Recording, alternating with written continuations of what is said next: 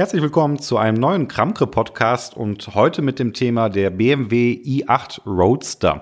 Und ähm, für mich tatsächlich einer, ja, ich will nicht sagen der beste Hybrid auf dem Markt, das wäre ein bisschen schwierig, aber auf jeden Fall, was ich sagen kann, es ist für mich der außergewöhnlichste Hybrid auf dem Markt. Gerade jetzt der i8 als Roadster und ähm, warum das so ist, kleiner Teaser vielleicht vorweg, bevor der richtige Podcast losgeht. Stellt euch einfach vor, Ihr fahrt auf Mallorca, die Sonne scheint an der Küste entlang, links das Meer am Rauschen, rechts ähm, durch den Wald, durch diese Küstenstraße hier. Ihr hört Vögel zwitschern, während ihr am Fahren seid, weil der Wagen absolut lautlos ist. Und ähm, dieses Fahrgefühl, das hat sich damals, das ist jetzt ein Jahr her tatsächlich, dass ich den auf Mallorca auch selber fahren durfte, das hat sich so dauerhaft in meinen Kopf gebrannt, ähm, dass ich einfach gedacht habe, da muss man auf jeden Fall auch einen Podcast drüber machen. Auch ansonsten, weil der Wagen von der ganzen Entstehungsgeschichte hier, der i8, spannend ist, hat mit einem Kinofilm angefangen und ja, dann auch die Frage, wie macht man denn eigentlich aus einem Coupé ein Cabrio und dann ganz gegen Ende dann noch ein bisschen, weil da gibt es einige Probleme und dann gegen Ende halt noch ein kleiner Bericht von dem Fahrgefühl, von diesem Fahrevent auf äh, Mallorca, das war auch besonders und ich denke einfach, damit lässt sich wirklich gut ein schöner Podcast füllen und ich würde sagen, wir legen direkt los und viel Spaß beim Podcast. Bevor wir so richtig loslegen mit dem Roadster, ein klein wenig noch zu der Entstehungsgeschichte vom BMW i8. Ich habe ja gerade schon im Intro erwähnt, das hat irgendwie mit einem Kinofilm zu tun und war wirklich spannend damals. 2011 äh, hat nämlich dieser Wagen oder ein sehr, sehr ähnlicher Wagen, genau genommen die BMW Vision Efficient Dynamics Studie, eine sehr prominente Rolle im äh, Mission Impossible 4 Phantom Protocol Film mit Tom Cruise äh, gespielt. Da hat er den Wagen nämlich hier für eine Verfolgungsszene benutzt und das war damals halt noch ein komplettes Konzeptfahrzeug. Und ähm, dann haben sie aber sehr schnell bei BMW angekündigt, dass das Konzeptfahrzeug, dass da eben auch ein Serienfahrzeug folgen soll. Und für mich wirklich eine dieser Besonderheiten ähm, von diesem ersten Vorstellen 2011 und Juni 2014 sind dann die ersten Wagen von dem BMW i8 als Coupé ausgeliefert worden. Und für mich immer noch äh, guckt euch mal diesen Film, guckt euch den Film ruhig an, der war nicht schlecht. Ich meine, er war nicht großartig, aber er war nicht schlecht. Und ähm, schaut euch doch mal den i8 Coupé an. Was ich mich damals schon sehr, sehr fasziniert hat, ist einfach die Tatsache, dass der Wagen sehr, sehr nah an diesem Konzeptfahrzeug ist. Weil wie oft ist das bitte, dass Hersteller ein phänomenal futuristisches Konzeptfahrzeug äh, zeigen und dann sagen, ja, und daraus kommt ein Serienfahrzeug und dann, ich will nicht sagen, sieht das aus wie eine Kartoffel, aber ähm, in der Regel sind die dann doch sehr, sehr weich gespült. Und ähm, der i8 schon damals, äh, der war schon damals 2014 absolut futuristisch für mich und er ist es heute noch. Wenn ihr den irgendwo vorbeifahren oder stehen seht, der sieht ja, eigentlich muss man sagen, wie ein Hypercar schon fast aus. Für mich zumindest. Ich mache mal, ja, ich gebe zu, das ist eine subjektive Sache. Könnt ihr natürlich gerne in den Show Notes auch euer Kommentar zu ablassen. Würde mich auch interessieren, wie ihr das Design findet. Aber nichtsdestotrotz, das war 2014 schon futuristisch und ähm, ist jetzt vielleicht nicht diese ganzen BMW i8 Sachen, also auch der i8 oder der i3, das ist jetzt nicht die größte Erfolgsgeschichte von BMW. Leider muss man sagen. Ich persönlich rechne das BMW immer noch extrem hoch an, dass die zu so einem frühen Zeitpunkt in Anführungszeichen, also ich sage immer, während andere Hersteller noch dabei waren, ihre Dieselsoftware zu optimieren, hat man bei BMW halt schon gesagt, hier Elektroauto, Elektromobilität, da glauben wir dran, der i3 jetzt als wirklich als Elektroauto und der i8 als so Hybrid, der zeigen kann, wie so Elektromobilität halt auch in der Zukunft aussehen kann. Ich rechne das BMW wirklich sehr, sehr hoch an, auch dass sie gesagt haben, hey, wir machen ein wirklich cooles Fahrzeug da draus. Und finde ich zumindest beim i8 sehr, sehr gelungen schon damals. Und ja, jetzt dann haben sie aber auch sehr schnell gesagt oder gemerkt, intern zumindest, nachdem sie den i8 rausgebracht haben als Coupé, dass doch so viele Leute gesagt haben, wow, cooler Wagen, aber warum eigentlich nicht als Cabrio? Und die Frage hat man sich dann bei BMW auch gestellt und dann mit einem kleinen Team ähm, dran gearbeitet, oder was, relativ klein, muss man natürlich sagen. Also da werden bestimmt auch ein paar hundert Mann gewesen sein, aber anders jetzt als bei einem Massenauto, weil das ist der i8 leider nicht, ähm, ein kleines Team, was dann halt auch eher agil gearbeitet hat, also von der ganzen Herangehensweise. Da gibt's gleich noch so ein paar Anekdoten heraus, die ich sehr spannend fand aus der eigentlichen Entwicklung dann gesagt hat, okay, wir wollen das auch als Roadster bauen. Und dann gab es halt auch das Commitment von der Geschäftsführung von BMW, dass man den als Roadster bauen darf. Und dann ist der Startschutzgesetz und 2018, also letztes Jahr zum Frühling, war er dann soweit fertig, dass er dann auch, glaube ich, dann 2018 an die Kunden mit ausgeliefert werden konnte letztes Jahr. Und ich habe tatsächlich, und deswegen ist jetzt auch der Podcast entstanden, weil ich diese die letzte Woche durch Köln gegangen bin und da den i8 Roadster stehen gesehen habe und ähm, wie er so faszinierend dieser Flashback direkt gekommen ist, dass ich gedacht habe, da muss man den Podcast drüber machen. Und Bevor ich jetzt ein bisschen darüber erzähle, wie man denn aus einem Coupé ein Cabrio macht und wie dieser Weg bei BMW war, welche Probleme und Herausforderungen es da gab, vielleicht noch kurz die technischen Daten vom i8.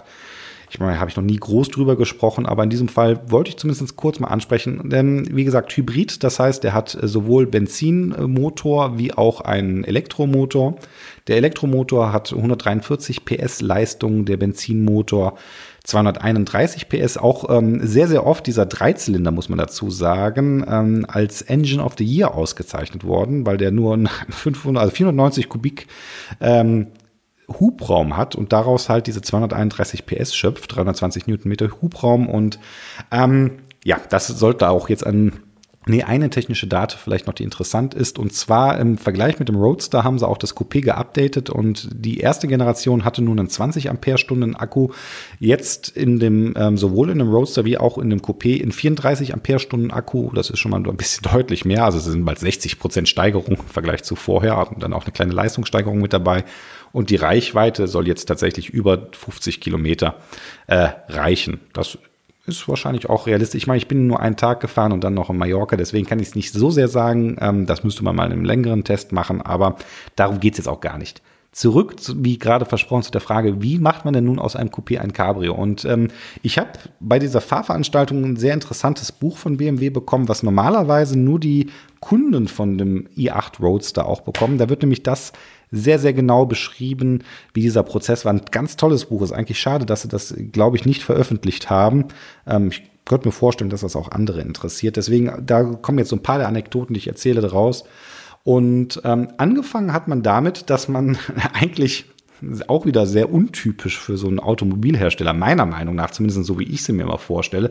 Man hat nicht angefangen hier mit einem CAD-Modell und ähm, dann hier erstmal hier so ein CAD-Modell ein bisschen rumzuwerkeln, sondern man hat den, einen i8 genommen, der gerade frisch vom Band gerollt ist, hat ihn in seine Versuchswerkstatt gefahren und dann hat man das Dach abgeschnitten einfach mal zu gucken, was passiert, wie sieht der aus und tatsächlich auch eine ganz interessante Sache dann, wie fährt der denn dann und ohne Dach?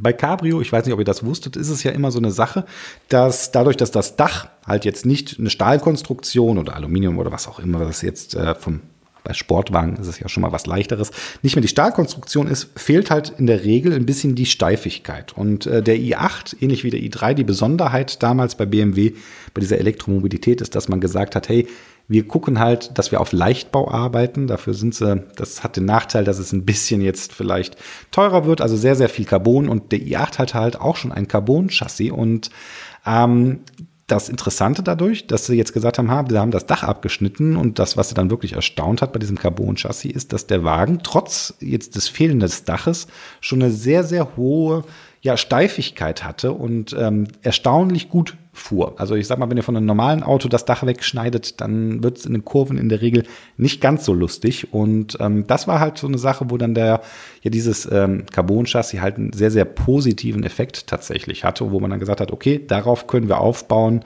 und ähm, daraus das Cabrio dann entwickeln. Also da war man sich dann wohl, so steht es zumindest im Buch beschrieben, sehr schnell einig, dass das eine sehr gute Idee ist, das weiter zu verfolgen, einen i8 Roadster zu bauen. Und ähm, in diesem ja, Prozess, der dann stattgefunden hat, hat man dann halt verschiedene Sachen gemerkt, also auch verschiedene Herausforderungen gehabt. Zum Beispiel ähm, das Roadster-Verdeck das lässt sich bis zu einer Geschwindigkeit von 50 km/h öffnen und schließen. Ist jetzt natürlich ähm, in diesem Zusammenspiel mit dem Carbon-Chassis gar nicht so einfach gewesen. Und ähm, sie haben tatsächlich eine sehr interessante Faltung für das Dach gefunden. Ihr müsst euch das, also das hat schon fast etwas von Origami. Das ist, äh, die nennen das, äh, glaube ich, das Z-Verdeck. Und das äh, faltet sich quasi Z-förmig zusammen und äh, verschwindet senkrecht dann hinten hinter den Fahrern. Das ist vielleicht eine Sache, die ich noch erwähnen müsste. Ähm, wenn der i8 Roadster noch ein 2 plus 2 Sitzer ist, wo wirklich also dass wirkliche Notsitze hinten drin sind. In dem ähm, Coupé ist der Roadster jetzt nur ein reiner Zweisitzer. Das ist halt dann irgendwo der Punkt, wo man gesagt hat, okay, wir brauchen da Platz für das Dach. Man hat dann hinten noch eine schöne Abstell, also eine schöne ähm, Bereich, wo man dann einen Koffer oder sowas noch unterbringen kann. Da gibt's dann auch spezielles Gepäck, was dann genau da unten drunter reinpasst.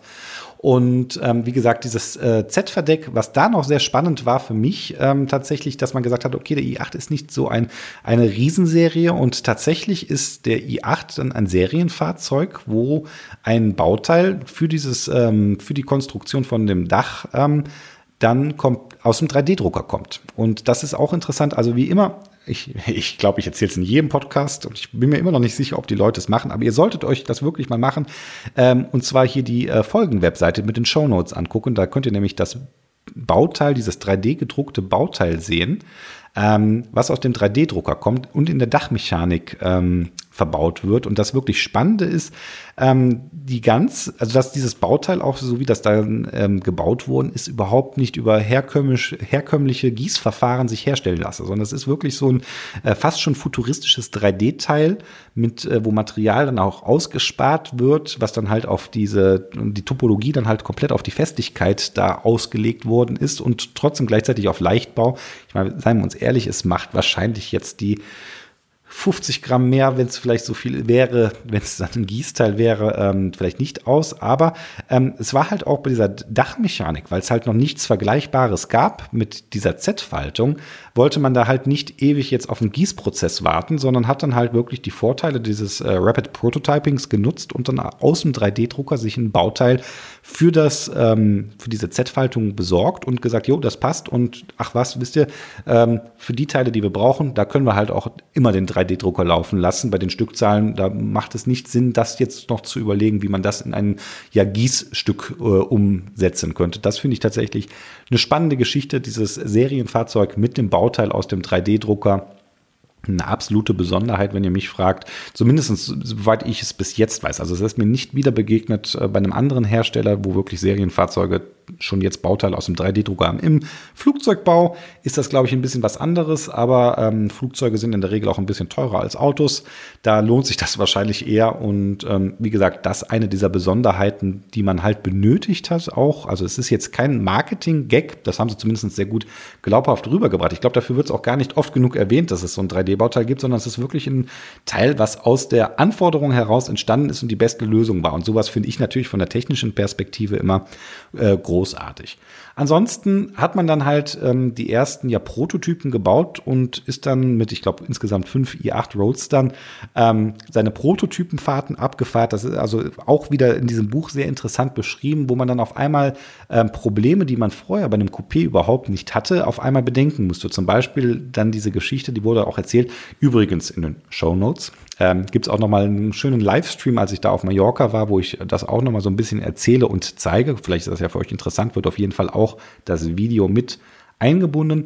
Und zwar hat man dann gemerkt beim Fahren mit Dach auf, ähm, dass es auf einmal, dass, dass das rechte Ohr warm wurde und das linke nicht. Und äh, das ist natürlich ein sehr irritierendes Gefühl. Und äh, was ist passiert? Ähm, der Wagen, der hatte seinen Motor hinten, hat, braucht natürlich die Kühlung vorne. Und äh, wenn ihr euch den i8 mal anschaut auf den Bildern, der hat vorne in der Motorhaube hier so eine größere Öffnung, wo halt die Kühlung drüben ist. Und es war halt so, dass äh, der Wärmetauscher dann natürlich die Wärme emittiert und die dann über den Fahrtwind über das, ähm, ja, über die Frontscheibe rüber gewaschen ist, diese 70 Grad heiße Luft und dann auf einmal für diese Innenraumwärme gesorgt hat. Und ähm, da sieht man auch wieder, also an dem Beispiel und auch noch einem anderen gleich beispielhaft, äh, wie wichtig diese Testfahrten tatsächlich sind, äh, weil das ist ein Problem, das ließ sich dann, ähm, hat man dann bei BMW schnell erkannt, wo das, wo die warme Luft herkommt. Ich meine, gut, so viele Optionen gibt es da vorne dann auch nicht.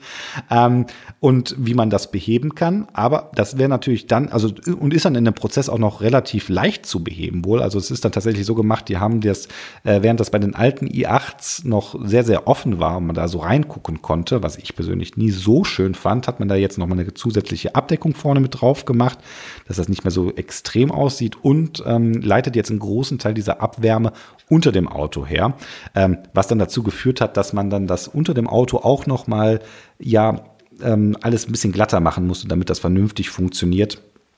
Und das war halt so ein der Learnings, eins der Learnings aus diesen äh, Testfahrten. Und ansonsten so Soundsystemmäßig, da kommt nämlich das nächste, weil da, darauf läuft das alles hinaus, äh, weil das ist ja wieder was Besonderes, finde ich, bei Cabrios, ähm, wenn man das Dach aufmacht, diese Verbundenheit zur Natur. Ich habe das ja ganz am Anfang schon mal so ein bisschen angeteasert und das ist mir wirklich sehr, sehr äh, bleibend in Erinnerung geblieben. Und die Tatsache, ähm, dass wenn man das Dach aufgemacht hat, die Fahrer berichtet haben, dass sie auf einmal so ein komisches, also je nach Fahrsituation Störgeräusch hatten. Ähm, und dann fängt man dann natürlich bei BMW an, weil auch das bei so einem teuren Auto möchte man nicht wirklich haben, diese Störgeräusche, dass man auf einmal so ein komisches Rauschen, Knacken oder sowas kommt, äh, wo man, was einen verwirrt, ne, was nicht zur Musik gehört, brauche ich euch nicht sagen. Also ich meine mal, jeder kennt das von uns wahrscheinlich. Wenn das Auto auf einmal ein Geräusch macht, was er nicht machen sollte, wird man nervös. Und das will man natürlich bei so einem Wagen auf gar keinen Fall haben. Und hat sich dann tatsächlich herausgestellt, dass das Problem war, also das seht ihr dann wieder auf den Bildern, der Roadster hat dann wie so, so zwei kleine ja, Hoods hinten, also wie so zwei kleine Hü Hügel, wo dann auch nochmal Boxen drin sind für den Sound, äh, also für das, von der Stereoanlage und dass da tatsächlich diese Grills von den Lautsprechern, diese Lautsprecherabdeckungen, ähm, da sich der Wind drin gefangen hat und das dann dafür verantwortlich war, dass da auf einmal dieses Störgeräusch kam. Und ähm, auch da musste man dann wieder nach Lösungen suchen und hat dann halt da einen anderen, ja, ähm, einen anderen Bezug genommen, was es so ja auch eigentlich in Autos ähm, gar nicht gibt, also haben sie, fällt mir auch jetzt gar kein Beispiel ein. Ihr kennt das von HiFi-Boxen oder sowas, da kennt man das ja, da kennt man diesen Stoffbezug so ein bisschen, der über den Lautsprechern drüber ist. In einem Auto ist das sehr unüblich. Das war dann aber tatsächlich die Lösung. Da hat man dann halt ähm, einen Stoff gewählt, wo sich der Wind nicht reinkommt, aber der Sound wiederum rauskommt und ähm, damit hat man auch das Problem dann gelöst bekommen und ähm, für mich wirklich auch wieder so, also spannend in dieser, diese ganzen Geschichten zu lesen, auch so diese Tatsache, was da so alles ähm, schiefgehen kann bei den Testfahrten vielleicht, äh, wenn dann zum Beispiel einer mal einen Abflug auf der verschneiten Straße macht, äh, da war diese lustige Geschichte, ähm, möchte man natürlich auch nicht auf den Fotos sehen, dass der Wagen, weil er so schön glatt unten drunter war, hatte ich ja gerade erwähnt, fast wie ein Schlitten auf dem Schnee dahin geschlittert ist und man den dann aber dann relativ problemlos auch wieder rausgeschoben bekommen hat.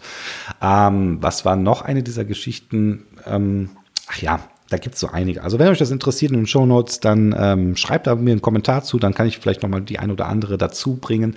Ansonsten gerade dieses Thema Sound, ähm, auch ein spannendes Thema bei einem Hybridauto, bei einem Elektroauto generell, aber auch jetzt äh, bei einem Wagen, der eigentlich nur ein Dreizylinder ist, in Anführungszeichen, ich mal 230 PS, nur Dreizylinder, ist schon ordentlich, aber ähm, Sound, weil ein Sportwagen, ich meine, wir brauchen nicht darüber diskutieren, glaube ich, ob der i8 sportlich aussieht oder nicht. Ich finde, der sieht super sportlich aus und super futuristisch. Aber ähm, dann erwartet man natürlich, dass wenn man bei so einem Sportwagen dann aufs Gas darf man Gaspedal sagen? Wieder diese Frage, die mich bei Elektroautos immer äh, oder Hybridautos immer stört. Ähm, darf, ja, man also hier darf man auf jeden Fall Gaspedal sagen, weil ein Teil der äh, Antriebsenergie aus dem Gas, aus dem Benzin herauskommt. Und ähm, der Klang. Also zum einen, der Wagen kann rein elektrisch fahren. Das ist bei dem i8 für mich auch schon immer besonders. Der hat einen Soundgenerator, der einen Sound imitiert, finde ich, wenn der so unter 30 km/h an einem vorbeikommt.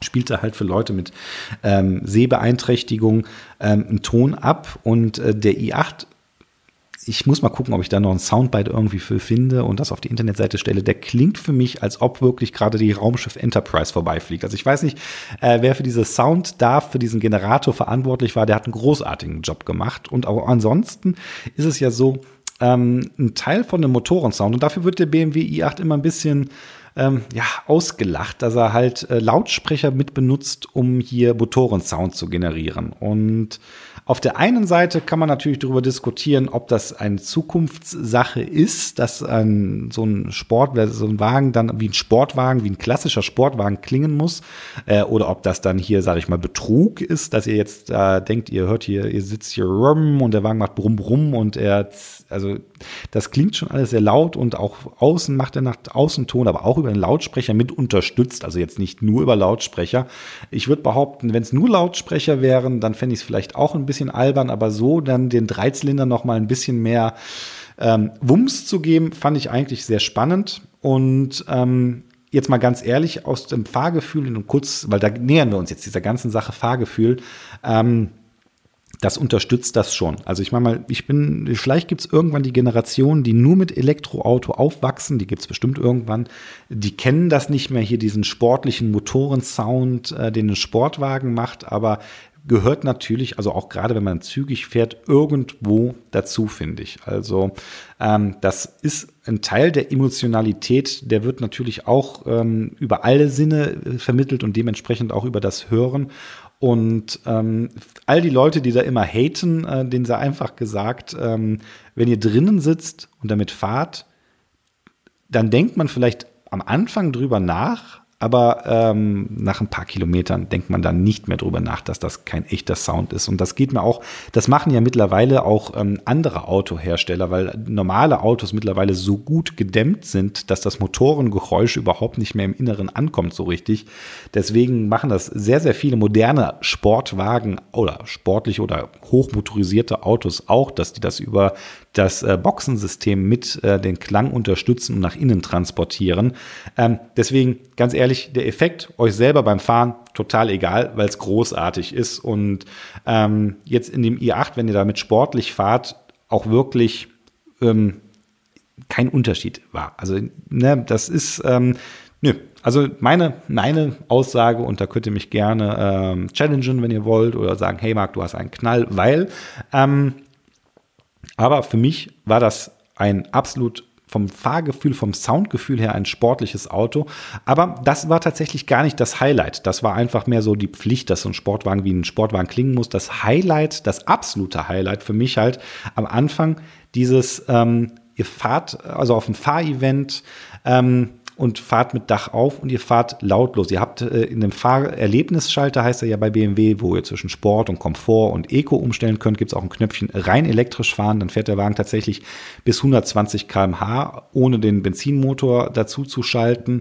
Wenn ihr wollt, geht natürlich auf die Reichweite. Also je nachdem, wie ihr gerade fahrt. Ich meine, wenn ihr auf der Landstraße irgendwie oder auf der Bundesstraße unterwegs seid, dann wollt, dann ist es euch wahrscheinlich egal, ob gerade Elektro oder Strom. Aber bei dieser bereits erwähnten Küstenfahrt, ähm, wo man, wo ich teilweise wirklich absichtlich langsam gefahren bin. Ich meine, ich, das ist für mich heute noch unvorstellbar, dass man in so einem Wagen dann denkt, ach nee, jetzt gerade will ich mal ein bisschen langsamer fahren. Ich möchte die Natur noch intensiver erleben, das Dach aufmachen.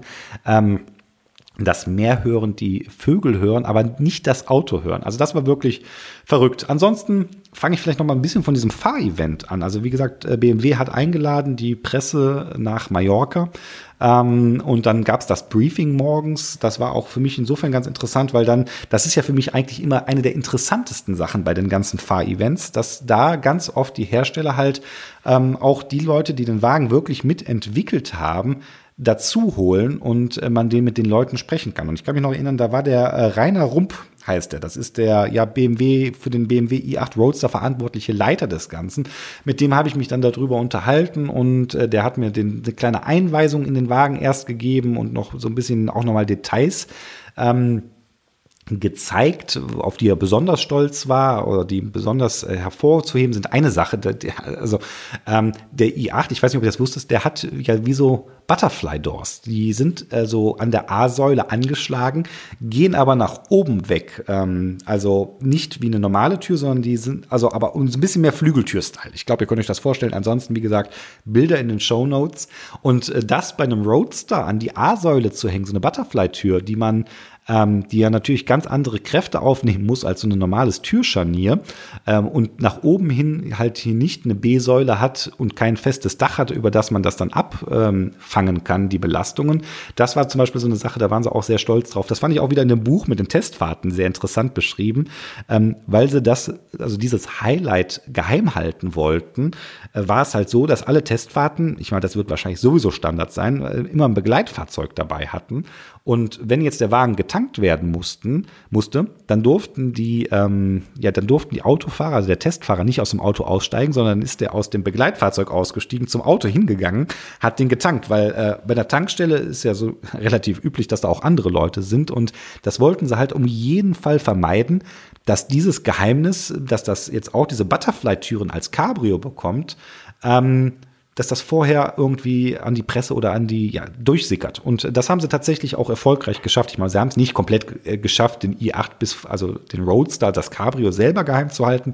Aber dieses Detail, das haben sie tatsächlich, ähm, das gab es nicht hier auf Erlkönig-Bildern zu sehen. Und ja, mit dem, äh, oh, ich weiß gar nicht, ob ich Rainer oder jetzt Herr Rump sagen muss. Also ich tendiere immer dazu, alle Leute zu duzen. Das liegt ja auch daran, dass ich aus dem Rheinland komme. Das ist das berühmte rheinische Du, das darf man hier. Ähm, also der Rainer Rump, so ist es auf jeden Fall, glaube ich, sicher, ähm, hat dann halt äh, mir noch ein bisschen die Einführung gemacht und wir haben darüber gesprochen. Es gibt dann bei solchen Fahrevents auch immer irgendwie ein Mittagessen oder vielleicht dann noch so ein ähm, Bei-Event. Also an dem Tag kann ich mich noch erinnern, das war dann so, da gab es auch noch eine Kooperation zwischen diesem BMW i und einem Segelteam, was dann hier Komponenten, die eigentlich aus dem Autobau kamen, in diesem Hochleistungssegelboot verbaut hatten. Da hätte man also eine, ähm, ja, mitfahren können mit diesem Segelboot. Sollte man auch extra hier äh, Wechselkleidung mitbringen, stand in der Einladung noch drin und Jetzt ist es bei mir so, auf einem Fahrevent, wenn ich auf einem Fahrevent bin, dann will ich auch fahren. Und äh, gerade der Wagen, das hat sich dann nachher sehr, sehr äh, begeistert, wo ich gesagt habe, hm, also das klingt zwar nett mit dem Segelboot, es war auch, war auch bestimmt toll, ich hätte ich gerne gemacht, aber ähm, ganz ehrlich, das mit dem i8, der hat mich mehr fasziniert. Und dann hat der, äh, das werde ich auch nie vergessen, der äh, Rainer mir dann ähm, im Prinzip gesagt, ja, Marc, also der war ist ja für mich alles ein bisschen Neuland, diese ganzen Fahrevents. Ich meine, mittlerweile habe ich ein paar mitgemacht. Aber man ist ja dann, also ich sage immer, alle Autojournalisten habe ich das Gefühl, die kennen jede Ecke von Mallorca. Auf Mallorca finden relativ häufig wohl Fahrevents statt. Schönes Wetter, schöne Landschaft, warum auch nicht. Und äh, der Rainer meinte, ja, Marc, äh, wenn du hier nicht zu einem Mittagsevent willst, dann fahr doch hier. Und dann hat er mir eine ähm, Route ins Navigationssystem eingespielt. Im Prinzip einmal um die ganze Insel oben hier nach Cap Formentor ähm, und meinte, das ist eine schöne Route, Marc, fahr mal so und so und so und so. Und ähm, ja, dann bin ich an dem Tag auch ohne Mittagspause, ohne alles, äh, sechs Stunden äh, dann ähm, am Stück mit dem Wagen über Mallorca gefahren.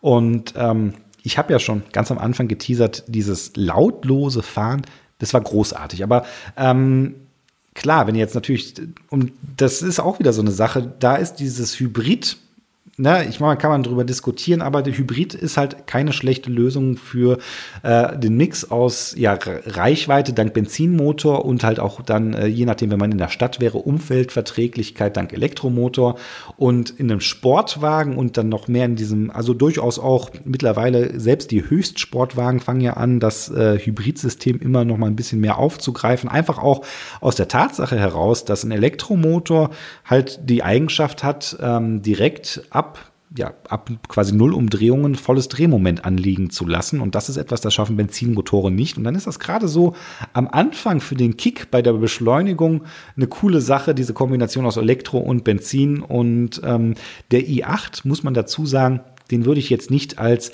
ich habe ganz am Anfang gesagt, es ist ein Sportwagen. Das liegt auch daran, dass er sportlich aussieht und man kann ihn auch sportlich fahren, aber das ist jetzt für mich kein Supersportwagen. Das ist jetzt, also, das ist jetzt keiner, den man nimmt, um damit auf die Rennstrecke zu fahren. Aber das ist einer, der jetzt ähm, auch, wenn es dann hier auf Mallorca auf den Küstenstraßen, den Serpentinen hoch und runter geht, der dann schon richtig Laune macht. Und ähm, mit dem Head-Up-Display, wo man dann hier auch, wenn man dann in Sportmodus schaltet, hier tatsächlich dann die Schaltwippen nutzen kann und dann auch mit dieser Schaltpunktanzeige, das ist mir auch sehr, sehr gut in Erinnerung geblieben. Und dieses ganze sechs Stunden Fahren, was ich da an diesem Tag gemacht habe, diese Vielseitigkeit zwischen entspanntem Cruisen und teilweise super entspanntem, lautlosen Cruisen und wenn man wollte, halt hier in Sport schalten.